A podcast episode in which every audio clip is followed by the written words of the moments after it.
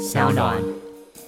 这个人呢，反倒说我是网络上的国安危机。虽然他没有指名道姓，我真的觉得这这这这个是，就是说这这个年代真的非常的混乱。我一天到晚，我一天到晚哦批评中共，然后提醒大家要抗中保台，结果被我被讲成被匿名写成网络上的国安危机，说我没有正当工作。嗯，这个所以呢，我就觉得提醒大家。大家好，欢迎收听今天的人渣文本特辑开讲，我是周洋。今天第一百九十六集是我们跨频道、跨平台的合作，我们邀请到了赵君硕《正经智库》的作者赵君硕。呃，周老师好，各位听众大家好，很高兴今天能来人渣文本特辑开讲，跟大家聊聊天。好了，对这个中美台、美中台议题有兴趣的朋友啊，可能对于金硕兄啊，我们用中国话讲老熟了啊，这个这个经常听到他的意见了哈。那比较不熟的朋友，我来简单介绍一下君硕兄啊。那现在君硕兄经营三个平台，其实性质哈，就是跟我这种跨平台的形式是蛮接近。他有一个订阅的平台在方格子，叫做赵君硕的正经智库。啊，这是一个订阅的平台啊。那还有一个是美中台战情室，这是 YouTube 的频道啊。那他在思想坦克啦、Now News 等等也有专栏啦哈。那其实哈，他不是像我已经专心做媒体人，他其实还有本职啊啊，在某间小型美企啊担任这个亚太区经理了啊，真的是非常斜杠。我们现在停在这个点啊，就是我们通常会很有兴趣的，就是。呃，这种斜杠仔哈，到底怎么安排时间呢？哈，这个我们就从这边来切，从安排时间这件事，因为，哎，可能我来跟各位说明一下，我们生产内容不是躺在家里就可以生产出来，总要读点书吧？啊，像我个人在美中台是比较弱的，因为为什么呢？就是会有需要读英文的地方嘛，需要在那边看资料嘛，你才能够出分析。那不是像过做国内政治，一通电话赖那边讯息传来传去就好了。所以我就要反问一下君硕兄，你现在是有政治，你另外有一份工作，而且看起来跟经济有点关系，那主要是政治，特别是美中台这一些，你是怎么样去取得你的资讯的？是好的，谢谢周老师。呃，我先说明一下，我今天来录节目的时候，我带了一杯麦味登的这个奶茶，是因为为什么呢？是因为我今天发现录影的场地楼下就有一间麦味登，它就是用我公司的机器，所以我就把它呃特别带来。那我就回答一下周老师的问题哦。那个呃，我目前为止呢，偶尔会有一些些内线消息，那主要呢，我认为我有机会变成比较斜杠，其实是跟着就是。对照这个时代的轨迹同步进行，这是什么意思呢？因为我我能够这样兼职，是因为我的工作是没有办公室，是 work from home，因为我们的公司比较小，嗯，所以呃，他的他在美国小工厂，就是川普跟拜登很想要振兴美国制造业，或者是当初郭董没有盖成的，就是希望像这样很不错的小工厂，就希望他们在美国能够多一点的工厂。那他们为了节省成本，加上我的东西比较冷门，是一种叫做美式咖啡机或是泡茶机，所以呢，他们就聘我，平常就在亚洲随便我想。待在哪里，然后就定期去各国出差。因为我只有一个人，所以我在坐飞机、在等飞机的时候呢，哎，你手机开始随时联网的时候呢，哎，我就开始东看西看。那从二零一七年，其实我开始很大量的发现 YouTube 上有这么多好东西，是因为。那时候郭文贵开始爆料，然后呢，对，然后我又开始哎，发现原来明镜啊，我以前去香港一定会买的明镜纸本杂志，原来他在网络上这么多节目了。加上我以前的确在美国念过政治经济学博士，那我因故只念了一年半。就没有念完。那但是呢，就是我有一阵子住在上海。我在上海的时候呢，那边有一家书店叫季风书店。老板因为可能在书店里面办民主讲座，已经被迫关掉。老板也流亡美国了。可是我那时候常在那书店买了一些哦翻译的好的英文、日文好书，就翻译成中文版的书回家慢慢看。所以这种对学术或对一些思考大问题的兴趣逐渐恢复。然后后来就是我说的，从二零一六一七，当你手机随时可以联网的时候呢？呃，我就发现，哎，一开始是看中文节目，比如说郭文贵或者明镜，然后再来就是回到周老师讲的，我发现原来美国的各种智库，哦，也开始把他们每天的活动、研讨会活动，哦，都放上网，然后或者是开始像华尔街日报、呃，像金融时报或者经济学人，也都可以在手机上面看。所以呢，加上川普，我一开始觉得他是奸商，那就是个满嘴嘴炮奸商。可是他二零一八年开始打贸易战之后呢？我非常的关心他下一步会怎么做。我发现你不能只是凭着，比如说我不太，我觉得中共体制有问题，不只是凭着我对中共的反感哦，他不会照着你做，你必须要去判断他面对国内有什么条件。我开始花时间去了解我以前并不了解的美国政治，于是开始也在脸书上写一些东西，然后在台湾的脸书界开始引起一些瞩目，所以才慢慢一步一步转型。不过最后总结，他就说。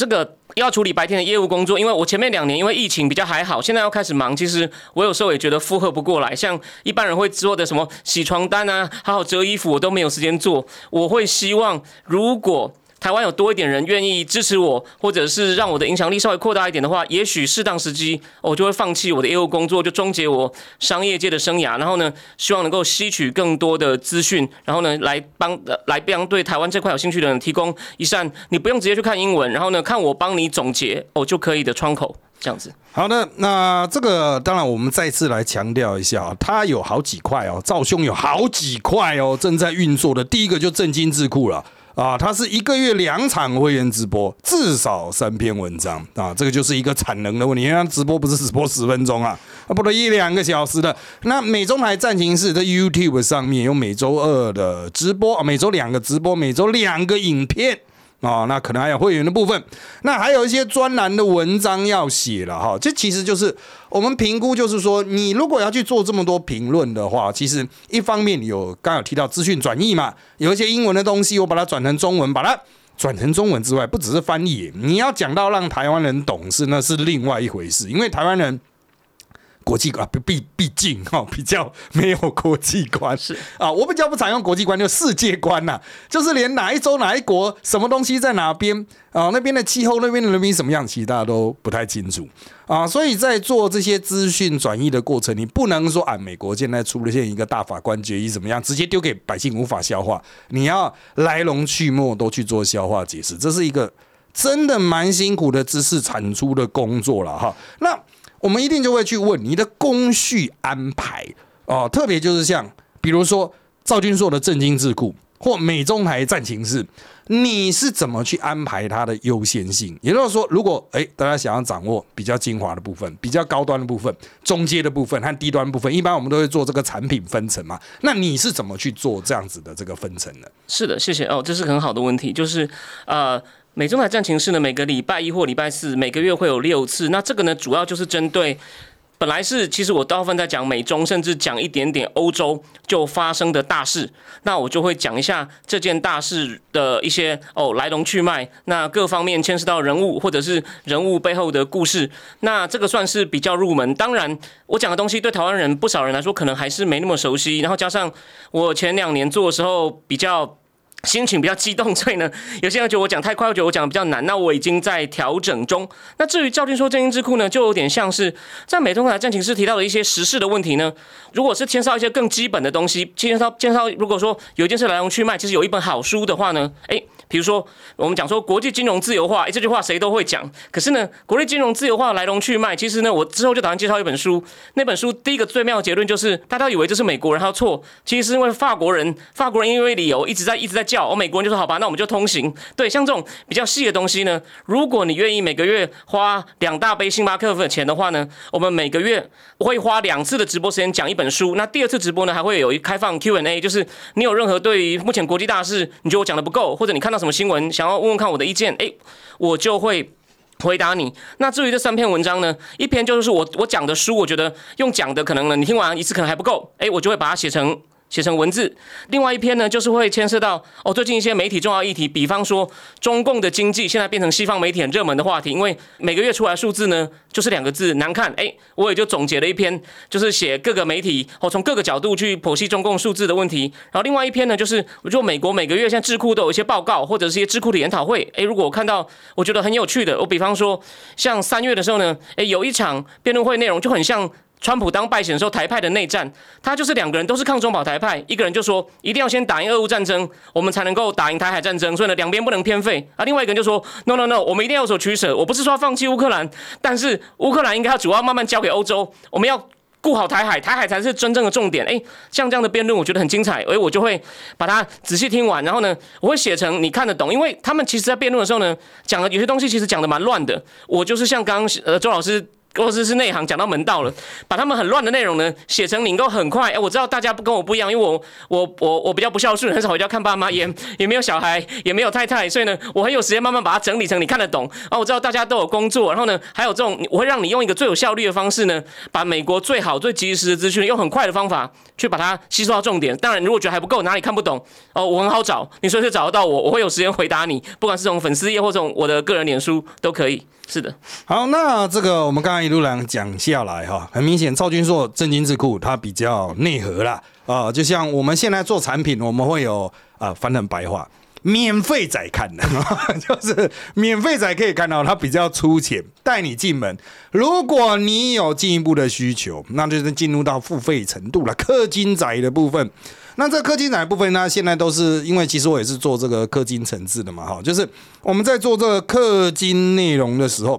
大家经常讲啦，哈，讲白一点啦，台湾在做订阅内容市场的真正王者，一定是讲股票。那股票投资的绝对王者，他们那个课程一开都是几万人以上，几千几万人，那个收费。不是什么两杯星巴克，你这个收下来，他都快要可以开星巴克。所以啊，我我只能说了，这个真的就是所谓财富密码。可是呢，因为它是财富密码，大家都在拼这一个。讲美中台经济脉动，是人人都在讲嘛；讲产业脉动，人人都在讲嘛。那当然了，我们今天讲的可能比较偏政经面，政治对于经济的影响，那这个经济的影响又可能对产业、对于后续的发展、对于资金的流向，哦，可能会有一些这个啊，比如说我们想要深入浅出了，就是把一些可能真的很复杂结构性问题解释到一般大家能够知道。不过我们要在那边讨论的点是说，因为大家今天我听台，我买你的内容，有些人期待说，请你告诉我名牌。请你告诉我内线，我明天就要发大财。那另外有些人说，你来听我这一台，你可以等于就是说健身练脑，你会开始慢慢改善你对世界认知的体质。好，那我就要反问赵兄，你觉得你是属于这种练身体的基本功派？还是说你是比较希望将来能够走线内线派，就是真的提供是很内核的、很能够变现的资讯呢？是，呃，我目前的话，就像是周老师讲的，后面一种比较是带大家练基本功。我甚至在我有时候我自己帮我自己做自己推广，我都会说，说说不定你程度不错，英文也不错的人，你你过一阵子以后，你知道这样讲，就好像比喻。你你就能把我比喻成类似工厂生产，你知道我的这个政治经济的电路板怎么做的？你可以自己把那个配料，你自己会煮的话，你也可以不用请我，你偶尔跟我讨论一下就好。不过一开始的时候，因为这是个很庞大的世界，那我因为以前在纽约的时候呢，我的老师就是政治经济学的大师，我是先进硕士班，他要我自费，然后呢，我去修了两门博士班课，都是政治经济学，我都拿 A。然后呢，我也上了他三门博士班的课。那我后来没有念下去，是因为他前中英外 U 的前三年都要上一些很无聊的那种统计啊的课。我觉得那些东西呢，有点走火入魔。那后来我其实，在跑业务的过程，就像刚刚周老师讲的，就是我遇到一些一般的人，我才了解说，我要怎么样把比较难的东西讲给一般人听。其实对我的呃启发很大。所以我目前的把我自己的定位就是。因为未来这十年的变化，不光是那种你今天股市或是金融的，你只要知道一些金主怎么流动，它会牵涉到一些哦，就是很底层的政治经济的基本盘或地层的变动。就好像我我也有遇到一个人，他虽然只是做投资，可他说他有看我节目，他说只有你一个人在讲俄乌战争会打，哎，对啊，如果我早点听你的话，我做一点配置，虽然我可能对于哦这种实际上的金融配置，这个不是我的专长，可是未来一呃未来。这个十年的这个目前才刚开始的这种政治经济的重整，这种再全球化的过程呢，我有自信，在全台湾我应该是呃盯得蛮紧的。然后一有什么好的资讯哦，我非常谢谢目前愿意花咖啡钱请我的人，我都会在尽快的时间内呢把写成最精简的内容。因为这些东西有时候呢不但就是说研讨会他们讲话会重复，这你看一本书，它的内容，比如说我刚看完一本我顾朝明写这个先进国家经济体有什么问题的书，他其实我认为他的东西有三分之二可以去掉，虽然论点很精。彩，那你自己看的，我帮你去掉的话，你就会节省很多时间。那这就是哦，我目前希望的，在台湾能够慢慢能够立足的目的，就是让大家知道说，如果你想要吸收到好的资讯，你时间不多的话，欢迎你来找我。对。好，那接下来我们就进入比较哎实物面的讨论了。刚刚是主要是在介绍就是这个媒体走向了哈。那我们今天就呃重点就放在近期的中美台的发展。那当然了哈，做我们做政论节目的哈都知道了，呃，就是呃我我必须要回来，赵赵兄原来也是会上政论节目，我们都知道了。中美台或是做所谓大陆寻奇哦，是基本不破的一个收视的区块。一定会很多人会说：奇怪，台湾真的那么多人爱看中美台，爱看飞机大炮，爱看大陆寻奇吗？还真的就是有一块人，他就是很爱看。好，但是呢，他们之所以爱看，他们都有先入为主的立场。所以我们经常讲到，做这一种政论节目嘛，都要踩立场。你必须让观众在开机之前，你都知道这一台的这一个名嘴。他要讲什么？他的主张是什么？好，那赵兄啊，哈，他采的立场是，就是有两个。第一个，拜登政府缺乏和独裁者正面对决的意志啊，因为他们太过重视那个美国内政上啊，傻逼振兴经济了哈。还有呢，另外一个立场就是美中关系变成攻守意味。好，那当然哈，这两个光是听的标题可能不太能够，一般人不是很能够理解。就像我刚才带过，你看，嗯，什么？那是什么意思呢？好，接下来我们就请。赵兄来谈一下，就是你对这两种观点的立论依据，还有你认为这样子的这个出发点，或者这样子的立场，它可以在预测未来方面，能够预测出什么样接下来的中美，特别是中美之间的这个发展趋势。好的，谢谢周老师。对，其实就像周老师讲，台湾政论节目它蓝绿大部分也蛮分明的，然后除了。好像李正浩能够游走以外，其他人诶 比较比较少。那那当然，我的情况就是说，我在台派里面呢，我又算是比较少数的声音，因为台派好像诶觉得拜登政府也一样强硬。但是呢，我想我现在我就我就做个示范，比如说我的节目，我就会告诉你，我请大家回顾四件事情：是谁退出美伊，就是美国伊朗的这个核协议，重新恢复对伊朗很严苛的制裁。那伊朗去年的大规模抗议，其实也跟他经济很不好有关系。然后再来。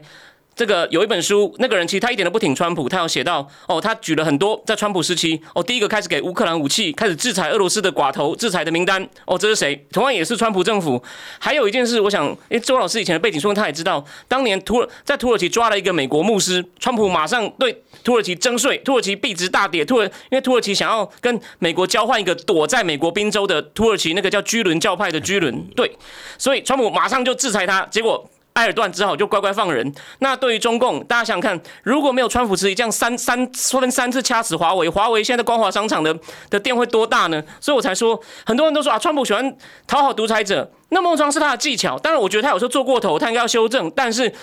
我们选政治人物是出来做实事。那我想，我刚刚讲的东西，哎，就是我不跟你讲说我觉得，而是我找出证据来告诉你。而拜登政府呢？你看，我现在我的立场不只是只看中美台。拜登政府拼了老命，想要跟伊朗恢复这个核协议，甚至他还解除了一些对伊朗的伊朗的这个制裁。然后呢，土耳其也不怕他，土耳其埃尔段在这寻求连任的时候，前一天还在讲，都是拜登就说我们不要让拜登得逞，让反对党当选。所以土耳其埃尔段也不怕他。那俄罗斯他根本完全没有把俄罗斯贺主普丁侵略乌克兰。那对中共呢？我只我只举个例子，大家有没有发现一件事情？大家常看到拜登政府找一些盟友开会，他修补跟盟友的关系，我也很赞成。可是他每次公报呢，都讲我们对中共以下行为感到很忧虑，用 concern。大家有没有发现 concern 的事情越来越多？但每次对大家每次看到七个领导人站在一起，就说啊，中共麻烦大了。可是怎么？那到底是谁都在报这些越来越多的问题呢？华尔街日报。所以呢，我要提醒大家说，所以我才提醒大家说，拜登政府呢很喜欢讲，但他做的呢，除了在高科技封锁上，哎，我也很赞成。我每次我是就事论事，我不会因为我大体上批评他，他做了好事我就忽略。我也我还在智经智库也写过一篇，他晶片制裁的威力哦有多大。所以呢，我当然为什么他会？就是对独裁者那么宽容，因为呢，他的焦点都在于我刚刚前面提到的，他想要在国内通过各种法案吸引制造业回流，因为他们上次发现很多以前民主党的支持者工人都投给川普，他们吓坏了。所以呢，我是综合了各个角度哦，才去做这个推论。当然你不用同意我，但你可以先听听看我提出什么证据。那也就是基于第一个理由，美中关系变攻守意味，变成中共在做坏事，美国找盟友骂两句，那会不会改善呢？目前看起来大部分都没有。然后呢，又骂又冒出一些新的东西，我举。再举个例子，上个礼拜《华尔街日报》公布了，连美国驻华大使哦的那个 email 都被骇客了。那美国政府有做什么吗？那那个间谍气球到现在你有公布什么报告吗？没有。然后呢，在古巴要设一个监听站。他们好像也没做什么，所以就说很明显的看到中共好像虽然不敢闹大事，可是呢一直在一直在很多各个战场上一直开战场，所以我一直觉得很担心。那最后再回快回答一下呃周老师刚刚讲的问题，所以该怎么办呢？我认为，所以肖大使大家没有有没有注意到一件事情？肖大使在上个礼拜忽然讲出，呃，拜登政府不让台湾加入这个印太经济架构啊，他觉得这样很不公平啊。我认为，其实肖大使只能做两件事：第一，你要私底下跟共和党打好关系；第二，要走华尔街日报路线，提醒拜登政府，你除了骂以外呢，你要该做一些动作，因为你不用怕他，他其实不敢反击。从川普政府的时代，哦，认为，所以呢，就说虽然肖大使很辛苦，但我们美国在某些地方还是对我们来说很重要，他也有些地方还是在帮我们，只是呢。就说他没有像川普之代那么强硬，所以呢，我们可能要提醒他说，我在我是为了你想，并不是说我要拿你当我的枪，而是说你要强硬对他，对你才会，你才能真正达到你的目的。你要是达不，你要是长期来看都让他这样对你步步进逼，大家会觉得你好像没有用，你对你连任不不利。所以我是为你想，并不是说我想要把你当我的枪去打他。所以我认为，哦，台湾的外交官要再发挥更大的那个技巧，甚至呢。就是偷偷请共和党帮忙施压，或者是请共和党唤起美国民众说，希望拜登政府哦强硬一点哦，这是我所以说我的立场还是很很鹰派，只是我对现任政府呢哦有一点怀疑这样子。好的，那我们就延续刚刚的讨论了，因为的确哈，就拜登政府啊，就是经常会有让大家搞了半天，所以你你现在到底是 怎样？好，但我不否认啊，比如台美经济架构哈，还是有在经贸架构还是有倡议有在往前推，好，但是推的速度够不够快？我们所感受到的这种关系的改善够不够？那那这个包括我们购买大量的军火等等。那当然了，我们把这个拉到台湾的总统选战。台湾总统选战的核心之一、核心议题之一就是是否对美一面倒。是啊，那刚才陈如刚才所说的，拜登政府是也不是说不不倒，但是他有点软啊。那相对于共和党，共和党是真的很鹰派，都下到众议员啊，大家为了选举什么干话都可以讲啊，但是。重点就是在于说，台湾的选举本身，因为大多数人其实都不太熟悉美国政治，所以民进党目前就是中国对他关上大门了。原则上，到了目前为止，整个蔡英文执政时期，大概唯一所做的两岸能够算是有一点进展，就重启小三通。除此之外，什么都没有啊！那什么什么福茂哇，那个都不用思考了，因为没有九二共识啊。好，那现在的有一个总统大选的出发点，站在赵兄的角度，你认为？台湾在接下来，包括总统选战期，包括接下来四年，是否还是要对美一面倒？还有如何跟中国在一个中国可能对美攻守意味的状况下来重建对中的关系？是那个，我认为假设呃明年拜登还是连任的话呢，那我觉得就是说肖大使可能还是就是只能暗中提醒他说，你不能只是一直讲，你就是有些地方该强硬要强硬，你不能。然后呢，如果你不强硬，对吧？就是影响到你是威信，我认为这很重要。但如果是共和党赢的话呢，那我倒觉得台湾就回到上一次，就是我们就坐在后面看戏，因为。如果共和党出什么狠招去打的时候呢，台湾也不能讲话。台湾讲话，中共就会说啊，是你你们中就台美在那边联合，他就找个理由，我想要跟你硬干。所以台湾呢就当做没我的事，反正共和党会自己会自己出手。我我再举个例哦，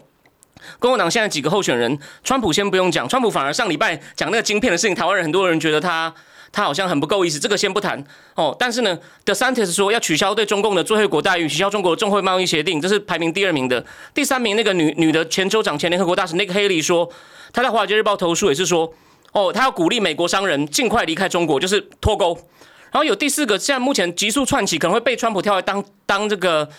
搭档那个印裔的 Vivek Ramaswamy，他才不到四十岁。他上次不是在步枪协会演讲的时候说，让台湾每个人都有枪，全场站起来鼓掌。所以呢，共和党几乎每一支像周老师讲，每一个都是老鹰啊。所以只要共和党赢的话，台湾就是做一件事，提醒台上说情况会更差哦。共和党会把中共打得很惨，你们呢赶快走一走。当然，你有关系的人就把就抓好你的关系，但是呢，钱赶快移一移，就是我们来帮助美国完成脱钩。那如果是民主党的话呢？那就比较复杂，我觉得就只能够默默划水哦，跟共和党议员打好关系，请他们通过更多强、更多很强的法案去牵制拜登政府，哦，怕他们就做了一些不该做的让步。我举个例来说好了，比如说刚赖清德讲这个进白宫完成政治目标，白那个白那个拜登政府很关切是很合理的，因为他在每个公报一直都在讲，我们反对任何一方改变现状，每每一份报告，然后呢，对，所以呢赖赖这样讲呢，对我觉得拜登政府也没有也没有很不够意思啊，他只是。在执行他的东西啊，就是我们要防止任何一方改变现状，所以呢，中共那边不能乱搞。我们你让我很 concern，台北这边呢，我也要提醒你，你不要讲一些让我们很困扰的东西，害我会被中共骂说，因为中共不是每次公报也都说有人在玩火自焚，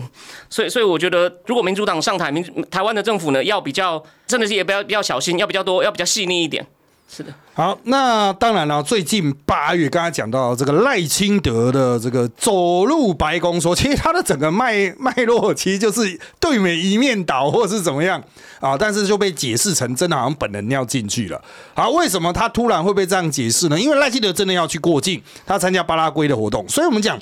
大概从七月底开始到八月是台湾总统的这个外交热热季了哈，就是。赖清德要去巴拉圭途经美国，郭台铭七月底就飞了。那因为我们是七月底录音了，所以你听到的时候他已经飞了。发生什么事情我们不知道。但是呢，郭台铭要飞，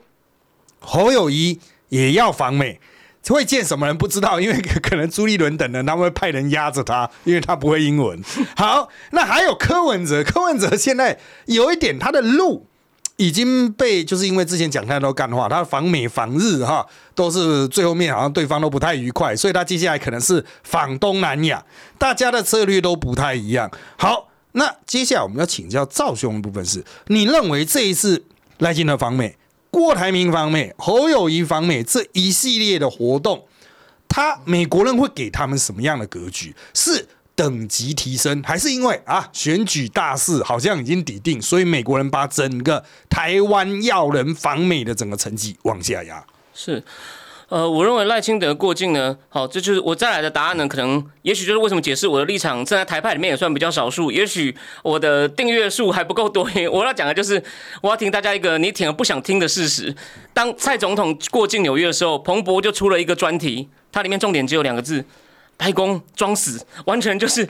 就是完全好像看不到这件事一样，也没有任何一个官员对此发表谈话。因为拜登政府的立场就是，我跟中共竞争，我不要出任何事情，竞争不能滑向冲突。而他很怕任何对台湾这种台湾毕竟总统是已经不是一个象征而已，对种有实权的人，他很怕有任何动作会让中共借口生事情。所以连蔡英文都这样的话呢，就白宫那么安静，所以赖赖清德去呢，当然不但很安静，可能就是。因为有潜力了，所以官员可能会提醒他说，就可能用私下管道，当然不会公开。公开问他，他就会否认说，你讲话一定要小心，说不定会要求说，你稿子也要让我们看一下，免得到时候你讲了什么，在美国讲了什么，引起轩然大波。那那个战狼王毅又回来了，那这样的话，大家 大家就不要让我们不好过。我们的目标就是不要有冲突。那至于柯文哲的话呢，对啊，他很聪明，因为我还谢谢小周老师补补充你，原来他要去东南亚，因为他上次去美国没有什么人要见他，他唯一去了一个智库见到的人是一个有名的熊猫派。叫董云商，董云商那时候本来要被扶正为东亚助理国务卿，就被那时候班农还在白宫想说开什么玩笑，就把他硬卡掉。班农非常得意，我走之前把董云商给斩掉，因为他的立场，而且他后来果然就去了蔡崇信设立的耶鲁中心嘛，所以这看得出来。当然，他去访东南亚，我觉得蛮高招的，因为他如果能够提出说，我有办法让顺利的让台湾。就是跟美国台商尽量离开中共，在东南亚能够开拓一些商机，拓就说那大家这样对对，我觉得他欣赏的年轻人会觉得阿贝阿贝很很很厉害，很会做事。我倒觉得这个蛮有话题的，而且他的身份也去嘛，因为台湾其他官方身份的人是去不了东南亚的。那至于侯友谊的话呢，我提醒大家一件事情，当初这个孙小雅去拜访他。就说什么话也套不出来，因为他很会，就是意思，其实暗示有点，就这个人就草包了。所以他这次去呢，我想像呃小周老师讲的，应该什么东西要帮他准备好，一定要帮他准备好，让他照念背得很熟。然后呢，拜托几个美国人一定要帮他讲他几句好话，不要就说不要再不要再捅他一刀了。那个别别，我我觉得会是这样。那至于郭台铭比较有趣，他可能会见到季新吉，是对，因为季新吉刚好今年百岁，又刚去中共。虽然台湾有个评论家很有，他说季新吉被。中共当连战，金吉一直在强调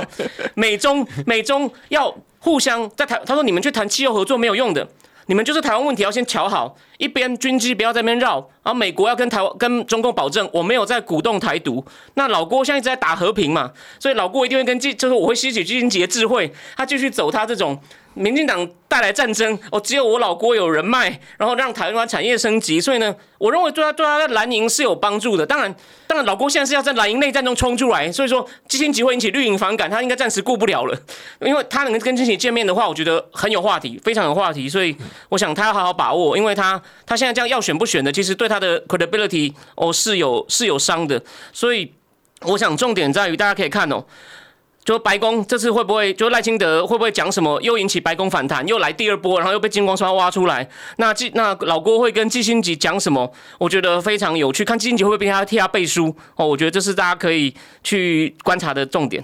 好，那这个讲到老郭哈，老郭的卖点就经济了。其实哦，他是现在选到现在唯一在很认真在讲政见的，他讲了蛮多的政见，大家有空可以去看一下。老公到底不对，老郭到底抛了什么球了啊？但是呢，老郭有老郭的想法，他是企业家、资本家的角度嘛哈。那我们回到刚刚一路讲下来的框架，大家就是有点经济学概念都会知道，比较利益法则，每个国家、每个地区都应该找到自己最适合的那个位置去发挥自己的所长。在经济的全球经济整合的体系中发挥自己的角色。可台湾呢？台湾虽然经济在之前有一波很漂亮的成长，但大家也都承认，似乎有一点不知道下一步在哪里，有点迷失方向。虽然有台积电，大家也都知道不能只靠这一家台积电，你总在问下一个台积电在哪里啊？那当然，也许可以有很多小小的啊下一代的台积电啊。也就是说，不管怎么样，我们需要面对转型问题。也就是说。啊，除了政治人物嘴巴里面所讲的国家发展政策，就赵兄的角度来说，你看到中美现在经济对峙的这种格局，台湾的未来方向，特别是在经济层面，可能是在哪里呢？是，谢谢。呃，这个问题哦，我先讲一点，就说在台派里面可能听起来有点不讨好的话，就是因为有些台派他哎住在台北市，看到哎台北其实假日的时候消费都还是很好，就是说哎有些蓝营是不是唱衰啊？哎，我也承认。台北其实假日的时候，高档餐厅，因为我的白天业务工作收入还不错，所以如果你听我节目的时候，我会推荐一些餐厅。有些人也真的会来问我餐厅，不问我美中台，但我也很开心。可重点，可重点来了，呃，其实哦，那个在刚在台湾成立智库那位前，应该是政治学界唯一前投行出身的林夏如，哦，他也在美国研讨会提到说，帮跟全国介绍台湾的时候，就说台湾现在就像小周老师说的。单压半导体太多，就说目前还没有其他的亮点。那川普时代等于是剿共的参谋长伯明之前来正大演讲的时候呢，他还提到说，他一开始先大赞了台湾的经济发达、政治民主，可他还是说台湾目前有普遍的年轻人的低薪问题。那的确就是因为。台湾的这个这个产业呢，好像电子业之后呢，我就没有办法再找出一个新的亮点。那这边呢，我要讲一个比较大架构，当然细节以后欢迎你有兴趣听完今天专访，你有兴趣的话可以去看看我的正经智库，因为我们的连我们的影片呢都有一些试看版。我要提一下这个顾朝明提出的架构，他说他出了一本新书，叫做《被追上的经济》，什么意思呢？他要从一个全球化角度来讲，传统的经济理论已经失效了，这什么意思呢？他说美国的黄金时期从二战之后，美国海军保证全球贸易自由，然后呢？然后呢，慢慢呢就扶植了德国、日本。然后，但是到他是到七零年代被日本追上，然后他换日本八零年代起来，呃，九八七零年代起来，然后过了大概二大概再过了三十年，后来后来是被台湾、韩国、中共追上，然后后来是换台湾跟韩国，大概到二零零五好日子被中共追上。那被追上的国家这个问题。就是呢，没有新的好的投资机会，所以他提示说政府要帮忙，这是非常凯因斯的想法哦。大家应该知道凯因斯，可是他说他提醒大家说，为什么现在长期全球长期高利低低利率低通膨？那经济学课本不是说利率降到很低，大家就会投资吗？就没事了吗？他说你错了，那是一个以前那个这些经济理论都是在一个还没有全球化的时代。那全球化时代呢，你会到海外去投资啊，所以你在国内降利率。没有用的，那没有人要借钱投资怎么办呢？那台湾就要炒房嘛，所以才会有七一六。那他就说，他的解解法其实很传统，就说你政府吼要搞一些大投资的机会，因为你现在利率这么低，发国债成本也很低，所以呢，你要评估一些好的项目。他就他举一个很实际的例子，他说，比如说西班牙观光很强，那西班牙英文很差，你就训练全国训练一千很棒的导游。那我觉得台湾是这样例子，我举个例。因为刚周老师问我说，我目前我目前其实内线消息还不多，不过我的确之前去参加过一个闭门研讨会，那但主办人有说我稍微可以提，是国民党的前立委徐玉仁办的，里面就有一群科技界创投业的人，里面就有个观众问说，我们的人都被台积电吸光了，我们抢不到人呢？他们的回答是有两个，他第一个，你呢？你不能够就对一些真的厉害的人呢、你不能只用薪水留他，你要给他愿景跟前景。他说这是一个方向，我们的政府应该要去派人去问，除了台积电以外，其他一些我们传统制造业很强的啊，你可能要问他就需要什么，你要为他量身定做一些补贴他，不管是人才研发哦的方案，就说还有，因为大家现在民进党政府，我觉得有个方向是错的，他一直在讲我们财政多健全，no，你不要怕花钱。你不要怕花钱，当然适当的加税。张忠谋不是也说，我就交的税太少，我们那个政府支出占 GDP 的比例一直都太低，所以现在买武器也不够，然后呢，投资也不够。那政府应该要去取代，民间不想投资，政府就来做。虽然这个想法极为古典，会被一些学院派经济学家笑，不过顾朝明如何反过来笑这些。经济学家如何食古不化？他举出非常多很棒的例证，你有兴趣的话，你可以考虑一下。我会把这些东西全部写出来，或在直播里面哦讲出来。我只是提醒大家，哦，顾朝明的想法其实非常的厉害，他根本就算是当代的凯因斯复活。那我也觉得他的东西是是行得通的。所以呢，就说政府真的要不要只想着还债或减税？其实你某种程度上，你举债只要用在对的地方，是有机会在这个。就全球化要重组，然后呢，很多的时候呢，甚至某场保护主义去发展自己产业的时候呢，台湾的政府不能缺席，要动作要大，甚至必要的时候该加税就加税，掉票就掉票。当然这样讲，我我在旁边站着说话不腰疼，但是赖赖清德如果当选的话，不管哪个总统当选，应该要有 guts 跟台湾人讲清楚，这是必要的痛。是的，好，这个其实哈，我对于这些议题啊，其实我的看法虽然不是百分之百相同，但是啊，像我们自己也是在做创业，我们都知道台湾年轻人取得资金非常困难的啊，这个万事起头难，但是没有资金哈，是根本连谈都不用谈了。大家之所以没有梦想，是在于说。你没有一个资金去注入梦想，那你会问资金哪里呢？在房地产那里，因为太赚了。所以政府怎么样透过包括资本税负啊、资本利得科税啦、调整税制啦，有人说啊，我们那中华民国政府万万税，可是我们实质税负在十三趴左右。其实真的是不高，相对于其他国家真的是不高。怎么样去运用一些政府比较有效率的投资，增加资本门的部分？我觉得这种想象空间，因为大家就是现在没有答案嘛，那你就每个都投看看嘛，去把一个框架做出来，我觉得比较有帮助了哈。好，那拉回来，我们毕竟一开始要讨论的还是中美台的议题啦。最后一个主题，在台湾真的做这一块哦，是真的这个财富密码了。然后有很多网红是专门只做中美台的啊，那个只要讲到中美台议题，访问到中美台，哇，那个流量都会爆高。为什么？有很多海外华人会看，所以这也就吸引了一批人跳下来做相关议题。可是我一直都呃，就是有一个劝诫啦，就是包括对于我自己的粉丝啊，我自己的订户啊，也都有一个劝诫，就是有时候你要稍微去拿捏一下，这些人到底是从哪里来的啊？他可能很会讲话，他好像很符合你的同温层的 taste，可是他实际上你根本不知道这卡是哪来的。他之所以讲这个话的背景理由是什么？谋财。也许还算是比较出阶低阶的，这个就算了。谋财人人都想谋财，那害命就不好了。有些会不会是对手渗透呢？因为像台湾这么多人啊，就是我也看过很多人邀访所谓中中国专家啦、对美专家啦。依我过去在机密单位服务的经验、服役的经验了哈，这些人通不过安全调查，他的背景太可疑了。可是呢？很多人信他，把他当做教主来拜。他一直猜错，一直告诉，可是一票粉丝还是一直信，搞得跟宗教大布道大会一样啊！哈，好，那当然了，我个人本身不做中美台内容，我相信赵兄在这个领域里面，你一定很清楚知道，在这个圈子里面，就是有人不管是哪一派，我们不是说什么挺。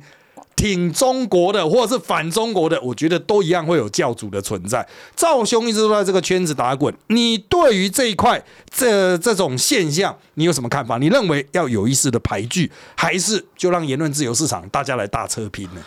是，呃，我我认为，当然，台湾跟对岸，我基本上对，就说我的立场是很抗中保台。那我也觉得，我们跟对岸很大一个区隔，就是我们有言论自由。可是，如果有人呐，一天到晚打着自己是哦，我在美国有很丰富的教学经历，好像很权威，然后呢，说我做我我写什么东西一定是仔细查证。可是呢，常常去评论一些自己不熟悉的东西，还讲那么铁，然后错了以后呢，要么就强辩，我要么就把人封锁。而且呢，而且呢，因为他有权威性，所以呢，很多人会觉得，哎，他。讲的很有道理啊，就变成让台派互相吵了，吵了半天，那就觉得很奇怪。有些人的言论老老是让台派分裂啊。最奇怪的就是呢，我这个这个人呢，好像长长期在对岸教书，而且呢，他教的东西都一样，就等于是赚了非常轻松的钱。甚至除了一般大学，你还可以说是你你在加拿大的大学跟跟大对岸的大学合作，这也就算了。甚至还去过中国财财政部直属的中国会计学院教书。那这样的人哦，有些台派喜欢他，就说哇，你你这么有棒经历，你应该当教育部长或当经济部长。哎，就回到那个周老师讲的，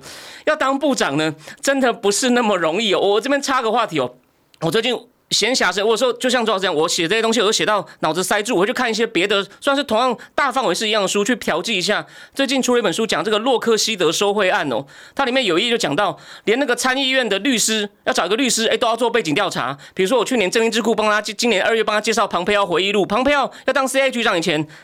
他他连交上去的资料，人家说哈。他们都没有对你做背景调查，川普川普团队找人找到急到连背景调查都不做，这是例外，因为正常情况下就要给你做背景调查，看你有什么问题哦。所以呢，所以呢，所以其实哦，你你老实说，我们有言论自由的世界，你不在乎他讲话说自己求证，但其实都很荒谬，这也就罢了。那如果你觉得他让你觉得很权威，你也信赖他，你就觉得他可以当部长啊？你你真的不了解一个政府要运作啊？那不能这么胡来，不是说你看得很爽，然后他就可以去掌握国政，就是他如果。这个人长期进出对岸，而且呢，既然你是抗中保台，你也从来不显在对岸见了什么，对岸看到什么乱象哦。然后呢，就基本上人家问他，人家问他都绝口不提。这个对于就是做情报 或者是做调整的，这的这基本上是很大的雷啊。所以呢，有些台派真的要小心，要清醒一点。我最后再讲一点，因为小赵老师问我说我有没有内线，我只能讲。这个人呢，还去见了台湾的就当朝的政治人物，满口以网络战大师自居。我真的觉得，我看了都觉得有点发毛。我我我我的确把这个影片呢